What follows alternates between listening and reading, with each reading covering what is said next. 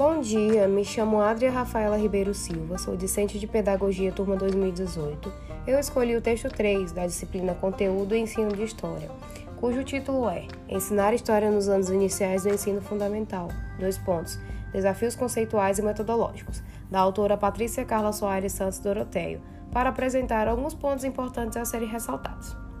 Bom, é, o presente artigo tem por objetivo trazer reflexões sobre o ensino de história nos anos iniciais do ensino fundamental e evidenciar as especificidades do saber histórico para essa fase da escolaridade. Ademais, discute-se sobre o currículo que está sendo trabalhado em sala de aula, levando em conta as considerações feitas pelo professor pedagogo que está atuando com a disciplina de História. Os movimentos historiográficos nas últimas décadas veem a necessidade de uma história cultural, onde se deve aproximar.